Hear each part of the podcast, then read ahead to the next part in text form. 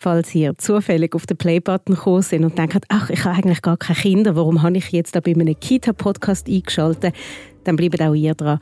Weil heute geht es um die Kita-Initiative und wir reden darüber, warum das nicht nur Eltern etwas angeht, sondern uns alle.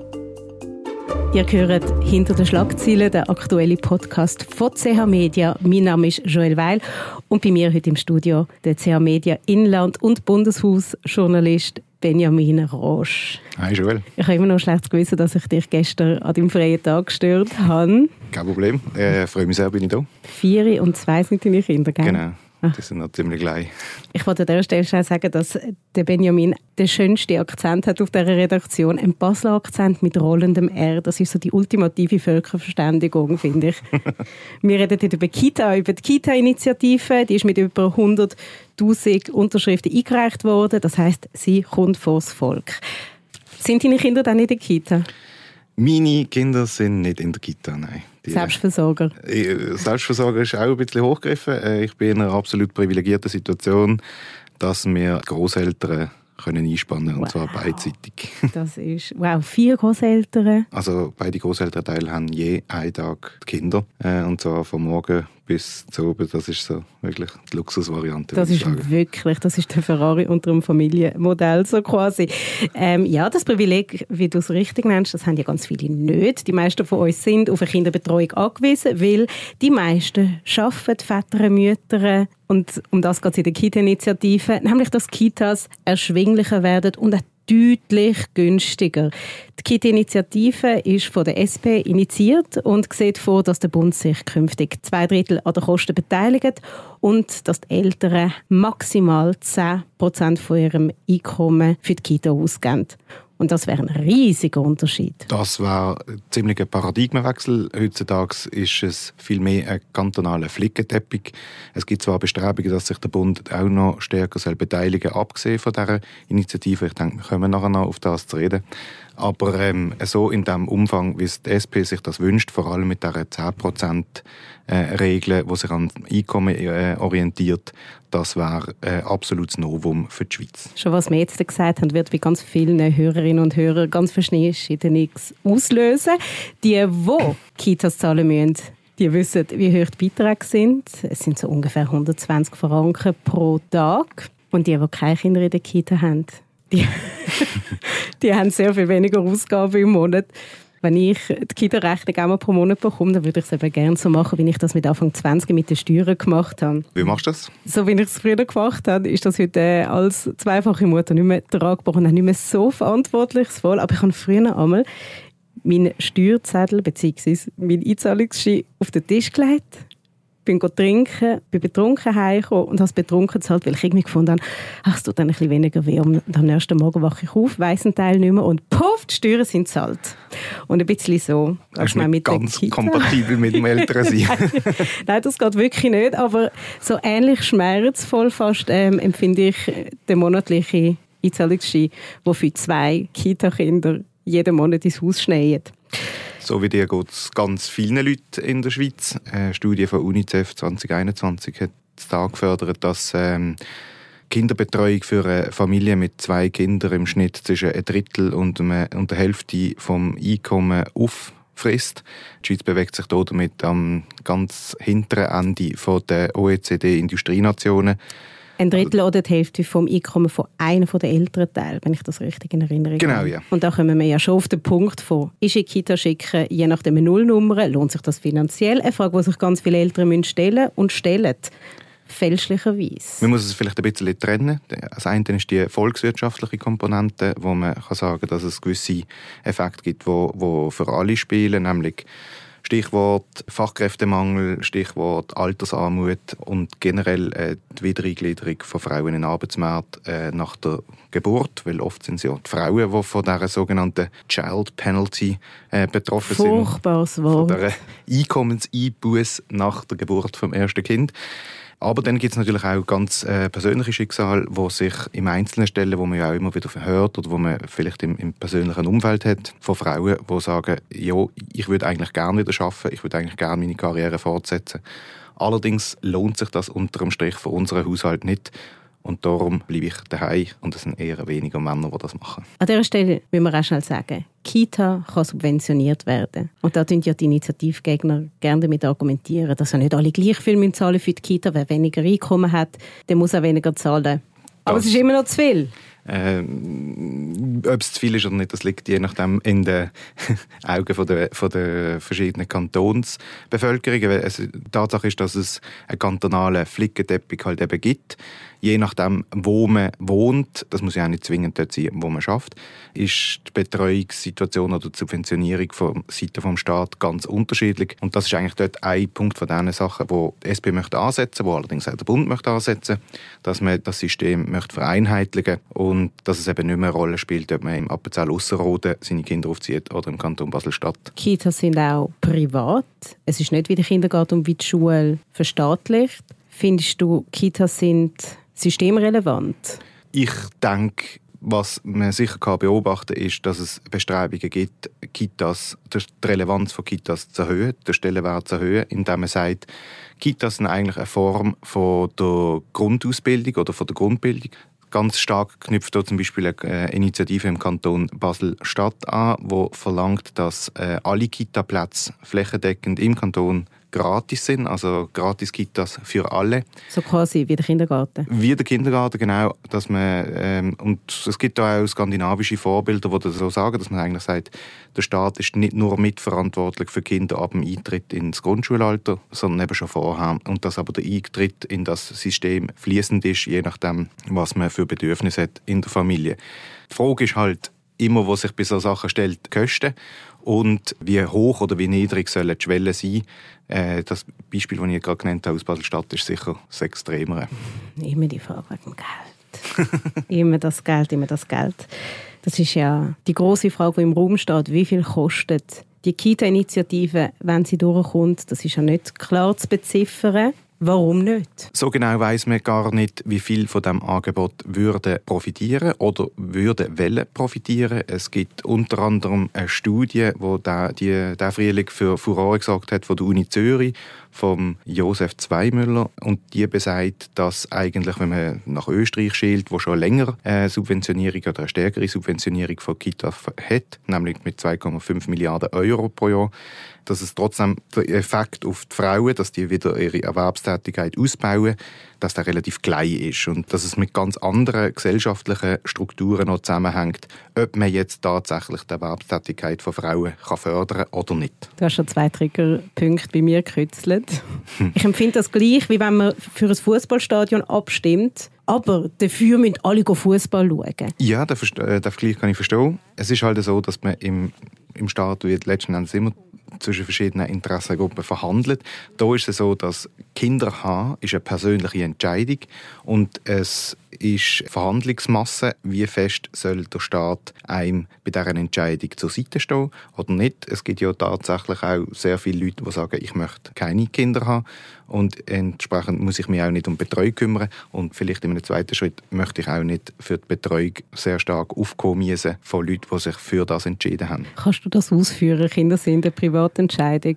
Ich verstehe natürlich, was du meinst. Jeder entscheidet allein, ob er Kinder haben will. Aber es klingt so, jeder entscheidet allein, ob er seine Küche ausbauen will oder nicht. Ähm, aber ob äh, man seine Küche ausbaut oder nicht, hat nicht äh, die gleiche Tragweite äh, für das Gemeinwohl oder für, für die Allgemeinheit, wie wenn man selber sagt, ich möchte, äh, ich möchte Kinder haben. Kinder kosten. Kind in die Schule schicken kostet enorm viel. Ein Kind äh, ausbilden bis an die Uni etc. kostet wahnsinnig viel. Entsprechend wird, ist auch klar, dass dann immer wieder die Frage muss gehen, was nützt das der Allgemeinheit, was hat die Allgemeinheit davon, wenn man sich noch stärker, äh, wenn man sich von Seiten des Staat noch stärker an den Kosten beteiligt, Eltern zu helfen beim Ermöglichen von dem Ziel, das sie haben. Ich bin nicht zufriedenzustellen mit der Aussage, Kinder sind Privatsache. Das Obwohl ist natürlich ich die klar. Aussage verstehe, aber dass Kinder immer so als, als Randwirtschaftsfaktor wahrgenommen werden, finde ich wahnsinnig problematisch. Es ist nicht wie ein Michael Jackson-Song, wenn ich sage, Kinder sind unsere Zukunft, aber es ist ja so. Die Menschen, die Kinder haben, die Eltern, die Kinder haben, die erziehen die Schlosserinnen und Schlosser von morgen, das Pflegepersonal von morgen, Pilotinnen und Piloten von morgen, die Bundesrätinnen und Bundesräte von morgen. Das einfach so als Privatsache und so ein wie als Hobby und nicht und sehr teure Freizeitbeschäftigung ab, das finde ich nicht fair. Das ist ein Widerspruch, wo, wo man sich immer wieder drin bewegt. Der Staat ist darauf angewiesen, dass er sich quasi, jetzt rein äh, technisch gesprochen, dass er sich reproduziert, dass Leute nachkommen. Aber die Entscheidung, ob man selber Kinder will haben oder nicht, das ist natürlich immer äh, beim Einzelnen. Und dann ist die Frage, wie genau definiert man ähm, das Interesse vom Staat, dass es weitere Kinder gibt und wie bringt man das auf Schlitten, dass die auch gut gedeihen? Ich glaube, in Bezug auf äh, politische und wirtschaftliche Themen sollte man vielleicht nicht von Kindern reden, sondern von ganz kleinen Erwachsenen. Ich habe das Gefühl, das wird ganz viel mehr Menschen ansprechen, wie wenn unsere ganz kleinen Erwachsenen dann große Erwachsene sind und sie alle Straftäter werden, dann ist das Problem von uns allen. Und dann ist es auf einmal kein privates Problem mehr. Und wenn unsere kleinen Erwachsenen, große Erwachsene werden und Krebs können heilen dann profitieren wir auch alle davon. Zwei Extrembeispiele, ich weiß. Aber wenn wir über Kinder reden, dann sind die immer in so einer Kinderbubble und es ist Privatsache und das hat ja mit uns allen nichts so, weil es sind nicht unsere Kinder. Und das ist ein Gedankenfehler, wo wir haben und ein Einstellungsfehler, wo wir als Gesellschaft haben, weil die Kinder werden Erwachsene, das werden die Stimmbürger, das werden die Schlüsselfiguren von der Wirtschaft in Zukunft. Das ist ja so. Also der Konflikt zwischen Staat und Privat begleitet eigentlich Kita seit äh, ihren Anfängen. Also man muss sich vorstellen, die ersten Kindertagesstätten oder Bewahrungsanstalten, wie das zum Teil noch geheißen hat, die sind aufgekommen im Zusammenhang mit der Industrialisierung in der zweiten Hälfte des 19. Jahrhunderts. Und dort ist es auch zuerst einmal darum gegangen, es hat ein Bevölkerungswachstum gegeben, es hat eine Massenarmut gegeben und man hat probiert, von privater Seite zum Teil, zum Teil von staatlicher Seite, die Kinder von der Straße zu holen. Es ist einhergegangen mit dem Zusammenbruch von der traditionellen ähm, Großfamilie, wie man das vielleicht früher kennt hat, von den Mehrgenerationen-Haushalt. Und von Anfang an ist ähm, die Frage, wo greift der Staat ins Private ein, wo unterstützt er, wo nimmt er Dort, äh, die ersten Kitas sind sogenannte Strickanstalten gesehen. Da sind Eltern noch gezahlt worden dafür, wenn sie ihre Kinder geschickt haben, weil die haben dort nämlich einfach Gratisarbeit verrichtet. Die Rolle oder die Abgrenzung zwischen Privat und, und Staat begleitet die Diskussion um Kita-Initiativen über Jahrzehnte, Jahrhunderte, äh, weil es halt auch letzten Endes in einen hochsensiblen Bereich eingreift, nämlich in die Erziehung und das äh, erachten ja viele fast schon als das Privateste, was es überhaupt gibt. Warum ist es so ein heikles Thema, wenn es um Kita geht. Beim Kindergarten und bei der Schule ist es aber gegeben und in Stein gemeißelt. Ich denke, vieles hängt schon noch damit zusammen mit den klassischen Rollenbildern, dass man, dass man das Gefühl hat, man will doch Kinder, also möglichst nicht bei der ersten Gelegenheit wieder abgeben. Das ist so ein Vorwurf, wo Eltern, die ihre Kinder fremdbetreuen, denke ich, relativ häufig hören insbesondere Frauen. Ich denke, es spielen verschiedene Sachen da drin. Es gibt von bis zu Mythos, Mutterinstinkt ähm, und, und letztendlich so ein ganz natürliches Verständnis vom Mensch, dass er eigentlich für die Aufzucht von seinen eigenen Kindern, also sollte verantwortlich sein und das nicht möglichst schnell an andere veräußert, damit er wieder kann arbeiten oder sie. Spielt da alles Mögliche drin. Es ist so das Gefühl von, mir gibt das Wertvollste aus der Hand. Warum machen die das und warum soll ich für das aufkommen? Und du hast absolut recht, dass wir Mütter das viel stärker zu spüren bekommen, wie ihr Väter, wenn du am Abend ausgehst. Wie oft fragt man dich, wo sind deine Kinder? Eine schwierige Frage. Ich glaube, so, so, allgemein quantifizieren kann ich das nicht. Ähm wow, will ich es dir sagen? Ich werde jedes Mal gefragt. Egal, wo ich bin. Und es spielt nicht mal eine Rolle, ob es am Tag oder am Abend ist.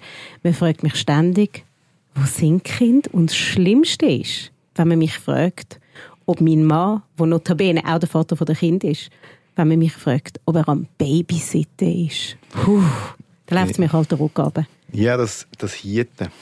Das Hüten. Und äh, ich werde das nicht nur von konservativen Freunden gefragt. Das zeigt, wie fest das Bild von der sich aufopfernden Mutter und einem freien Vater in uns verankert ist. Weil oft, wenn ich dann, was heißt oft, immer, wenn ich meine Freunde dann zurechtweise in dieser Fragestellung, dann bekomme ich immer ein «Oh, hast recht». Nein, es ist nicht Babysitten, wenn es der Vater macht. Ja, die, die grossen gesellschaftlichen Fragen über Rollenbilder etc., die spielen sicher auch hier rein. Ich glaube aber, es ist nicht ganz so einfach. Bei der Kita-Initiative oder auch bei anderen Diskussionen rund um die Kinderbetreuung spielen tatsächlich auch viele finanzielle Aspekte eine Rolle. Ähm, vielleicht ein Beispiel, also die Initiative wird ja jetzt auch bis weit in die bürgerliche Mitte unterstützt. Ähm, und dort ist dann fast irgendwann nicht mehr so die Frage äh, von einem gesellschaftlichen Rollenbild, sondern Finanzierbarkeit. Wer soll das zahlen? Wer soll für wer Verantwortung übernehmen? übernehmen, letzten Endes auch quersubventionieren. Aber ist das unsere Aufgabe als Stimmbürger, die Finanzierung durchzudenken? Ich als Stimmbürgerin, ich habe doch das Recht, zu mein Bedürfnis kundtun. Ich bin keine Politikerin. Ich kann die Verantwortung für die Finanzierung nachher einfach abgeben. Aber an der Spitze von so einer Initiative steht doch zuerst mal eine Bedürfnisäußerung. Und das ist ein Pioniergeist, wo ich glaube, wo vielen Schweizerinnen und Schweizer fehlt, dass man immer bevor man sein Bedürfnis ausdiskutiert hat und zu Blatt gebracht hat, dass man immer gerade reinschießt mit, aber wer es zahlen? Wie viel kostet es? Es ist nicht alles unsere Verantwortung. Wir müssen uns doch zuerst mal überlegen, wenn wir so eine Kita-Initiative ungeachtet des Geldes, was bedeutet das für unsere Gesellschaft, was bedeutet das für auch Stichwort Chancengleichheit? Und da rede ich nicht nur von Vätern und Müttern, sondern auch von den Kindern. Die Sache ist halt die, dass es dort auch immer wieder eine Reihe von offenen Fragen gibt. Gerade eben Chancengleichheit, Vereinbarkeit etc. Es gibt natürlich auch immer wieder Gegenargumente für das und die Abwägung, ob wir uns das sollen leisten oder nicht, im Sinne von einem Pioniergeist. Also ich glaube, ein Pioniergeist kann die Schweiz gar nicht mehr haben in dem, in dem Feld. Rundum ist ähm, die Diskussion relativ anders gediehen.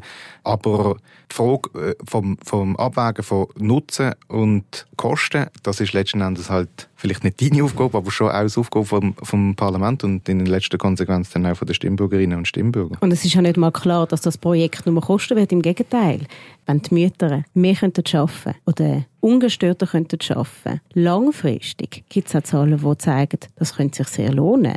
Das ist die große Hoffnung. Also das, und das ist auch der Grund, äh, warum ich vorher gesagt habe, es wird bis in die bürgerliche Mitte unterstützt. Martin Landholt, früherer BDP-Nationalrat, heute Mitte, hat ja zum Beispiel gesagt, wir müssen wegkommen, dass wir das als Linksanliegen begriffen. Der Hintergrund von dem ist eigentlich eine sehr aktuelle wirtschaftliche Diskussion. Das ist der Fachkräftemangel. Im Moment äh, läuft Gefahr, in den nächsten zehn, Millionen, äh, zehn Jahren wird, wird ungefähr eine Million von den Arbeitnehmenden pensioniert und ersetzt, so sind die Prognosen, werden sie durch etwa 500.000 Menschen, die an ihre Stelle treten. Das gibt logischerweise ein Delta von einer halben Million und man hofft, dass indem man mehr Frauen wieder zur Arbeit bringt, durch die Subventionierung von der Kinderbetreuung, dass man das Problem eigentlich mit dem Fachkräftemangel löst oder dass man dem begegnet.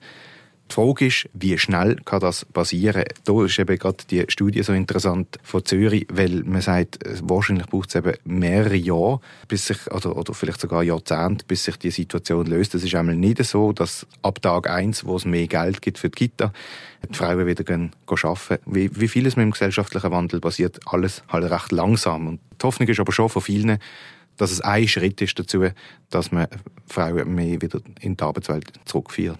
Auch in Bezug auf Altersarmut ist die Kita-Initiative ein, ein Hoffnungsträger. Weil es ist ja noch immer so, dass pensionierte Mütter die Gesellschaftsgruppe sind, die am meisten mit Altersarmut zu kämpfen hat. Das ist ja so. Es ist natürlich so, wenn man, dass man fünf Jahre nach äh, Geburt vom Kind hat man einen Bruchteil vom, vom Einkommen. Das Und hängt womit zusammen? Das hängt damit zusammen, dass in der Schweiz über 60 Prozent der Frauen in einer Teilzeitbeschäftigung angestellt sind. Das heißt, sie haben in der Regel kleine Pensen. Mehr als 50 Prozent haben auch weniger als 50 Prozent Arbeitspensum. Und das äh, bedeutet natürlich ein geringeres Einkommen. Es bedeutet aber vor allem auch geringere Beiträge in die Pensionskasse. Und das kann sich natürlich in einer gewissen Abhängigkeit vom Haupterwerber, in der Regel eben der Mann, auszeichnen. Und das kann sich nochmal akzentuieren, wenn man dann im Alter ist und äh, angewiesen wäre auf die Sozialleistungen. Was ist dein Arbeitspensum? Ich arbeite 80 Prozent. Das heißt, du bist einen Tag daheim? Ich bin einen Tag daheim. Bist du in deinem Freundeskreis so ein, ein einsamer Wolf mit dem Pensum? Oder ist das bei dir im Bekanntenkreis ver ich verbreitet? Sagen, ich würde sagen, ich erfülle dort ziemlich so den urbanen Standard von 80, 60 ah, in meinem Umfeld. Ja. Das sind die allermeisten. Sind so. Und warum schafft bei dir deine Frau 60 und du 80 und nicht Weil- umgekehrt? Weil ich mehr verdiene. Es ist der gängige Wirtschaftsfaktor. Es ist eben schon so. Ich frage mich eben auch im Zusammenhang mit dem Wirtschaftsfaktor. Ich denke zum Beispiel an die Hightech-Branche und ich schaue zu Google. Dort bekommen Väter vier Monate ältere Zeit. Und dort offensichtlich rendiert sich ja. Und Nestle hat auch sehr lange ältere Zeit, wenn es mich nicht täuscht, glaube ich auch vier Monate oder drei Monate. Es gibt da offensichtlich etwas, was funktioniert, wenn man den Älteren etwas bietet, wo auf den ersten Blick viel Geld kostet, aber langfristig zahlt sich das aus. Das ist natürlich so, dass sich die grossen Tech-Giganten befinden sich in einem Wettbewerb um die besten Arbeitskräfte weltweit und äh, in einem internationalen Vergleich wird das halt von vielen Top-Arbeitnehmenden schlicht gefordert, dass es einen gewissen Beitrag gibt von Seiten vom Unternehmen zur Vereinbarkeit von Familie und Beruf. Das ist auch ein Argument von der Befürwortenden von dieser Initiative, dass damit die Chancengleichheit zwischen KMU und den Global Players gewahrt wird, weil sich viele kleinere Betriebe oder mittlere Betriebe nicht können leisten, dass sie ihre Arbeitnehmenden vier Monate in älteren Urlaub können entlassen oder dass sie äh, eigene Kita sogar vielleicht feiern, wo, wo die Arbeitnehmenden ihre Kinder können abgeben. Was glaubst du, wie gut stehen die Chancen vor dem Volk dann für die Kita-Initiative? Ich bin mir noch nicht ganz sicher, ob die Kita-Initiative tatsächlich zur Abstimmung kommt. Im Moment läuft im Parlament noch eine separate Diskussion dazu, wie sich der Bund soll stärker